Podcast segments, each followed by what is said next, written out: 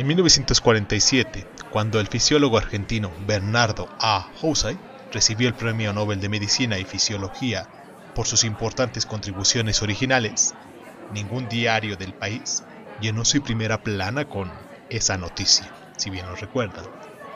Esta apareció chiquita, muchísimo menor que una crónica de gol o un discurso político o de un atraco, porque Housay era un notorio opositor al peronismo y porque éste era y es indiferente a la ciencia básica. A su vez, esos motivos tuvieron peso porque la prensa argentina estaba amordazada. Mientras escribo esta nota, me entero de que el gobierno chileno ha prohibido el libro negro de la justicia chilena y apresado a sus autores en nombre de la ley de seguridad interna, la que prohíbe criticar a la dictadura. ¿Por qué? Porque dicho libro acusa de corrupción a jueces cómplices de la dictadura militar encabezada por el general Pinochet. En un régimen plenamente democrático, semejante publicación se hubiera celebrado porque hubiera desencadenado un debate racional en busca de la verdad. Pero es obvio que la dictadura fascista y sus defensores, tal como Henry Kissinger, Margaret Thatcher o Frederick Hayek, siguen proyectando sus sombras siniestras sobre la sociedad chilena aún después del cambio de gobierno. La búsqueda de la verdad molesta el muerto se aferra al vivo, como se decía en una comedia francesa. Quienes no han vivido la censura política ni la eclesiástica no se imaginan los efectos nocivos que ellas tienen.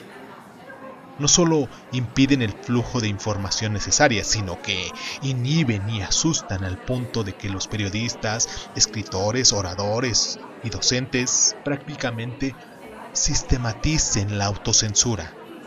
Es decir, se cuidan de escribir o de decir lo que podría poner en peligro su libertad, su fuente de ingresos o su alma inmortal. La censura tiene además un efecto social imprevisto, el de fomentar la circulación de rumores infundados. Irónicamente, algunos de ellos son nocivos para el propio gobierno. ¿Acaso se arguya ya que ¿Se necesita alguna censura para proteger la verdad? No es cierto. La verdad solo se protege dándole la oportunidad de defenderse y difundirse. El modelo a seguir es el autocontrol que ejerce la comunidad científica. La censura que se practica en esta es muy diferente a la eclesiástica o la policial. En primer lugar, la censura científica es endocensura, no exocensura, pues la ejercen los propios científicos. En segundo lugar, no es censura, sino más bien un filtrado o control de calidad. Es un control muy severo. Las revistas científicas de nivel internacional publican menos de un décimo de los artículos que reciben. La mayoría de los artículos son rechazados no porque sean malos, sino porque no son suficientemente originales y porque tienen competidores aún mejores. Así y todo, a veces se cometen irregularidades. Unas veces un artículo es aceptado porque halaga a uno de los revisores. Otra es rechazado por ser extremadamente original. Ocasionalmente es rechazado por criticar teorías erróneamente consideradas definitivas y a menudo se rechazan buenos artículos de autores provenientes de universidades obscuras. Hace unas tres décadas, un grupo de psicólogos norteamericanos se tomó el trabajo de someter a publicación una cincuentena de artículos de científicos conocidos que habían sido publicados recientemente en revistas de primera línea.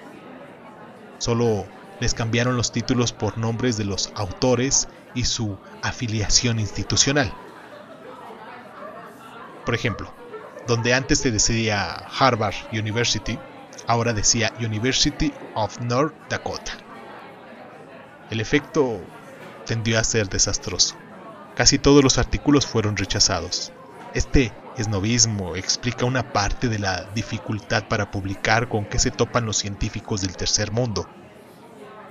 Hoy en día, el único órgano de difusión que no ejerce censura alguna es Internet. Ahí se publican tanto basura como artículos de buena calidad. Que no esté en condiciones de evaluar la calidad científica, técnica o literaria de un texto corre peligro de atiborrarse de basura cultural. Lo que es peor, el delincuente y terrorista encuentra en Internet recetas detalladas para fabricar potentes explosivos o direcciones donde procurarse armas de gran potencia. Hay unos 4.000 Siths que predican la guerra santa contra los infieles de Occidente, y el fanático religioso da datos precisos sobre los ginecólogos que practican abortos para convertirlos en fáciles blancos de pistoleros de la secta. La única censura periodista que encuentro justificable es la que se impone el propio periódico que como el ejemplar diario francés Le Monde se abstiene de dar detalles de crímenes, los que caen bajo el rubro hechos diversos, claro. Esto ocurre no solo porque es un periódico de ideas, sino quizás también porque algunos criminales se jactan de haber salido en el diario. Este era, por cierto, el caso de los asesinos, ladrones y estafadores que, por cortesía del gobierno peronista, conocían el sótano de la cárcel de La Plata.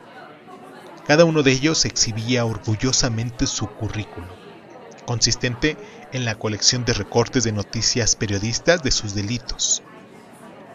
Hay otro motivo, quizás más poderoso, para abstenerse a dar detalles de crímenes, y es que el delito sensacional tiende a ser imitado. En los Estados Unidos, es corriente que inmediatamente después de cada asesinato ampliamente anunciado ocurran crímenes calcados, los llamados crímenes copycat. Pero la autocensura periodística en el bien de la educación pública es muy diferente de la autocensura que se practica por motivos políticos o eclesiásticos. Es simplemente un caso de continencia social, no de miedo. ¿Qué hacer con la pornografía? Este es un caso peliagudo por dos motivos. Cómo definir el género sin censurar la libertad artística y averiguar qué es peor si permitirlo o prohibirlo.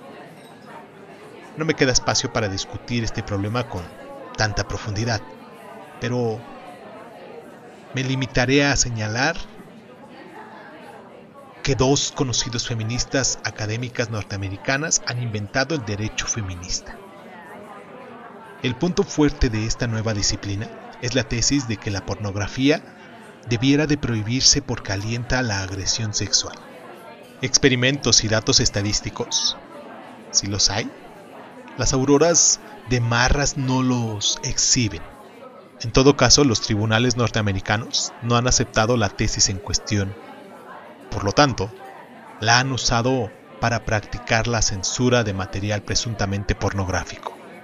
Tal vez recuerden que los únicos efectos de la censura de Madame Bovary y de Lady Chatterley's Lover fueron elevar la segunda novela a la gran altura de la primera y aumentar las ventas clandestinas de ambas al darle publicidad.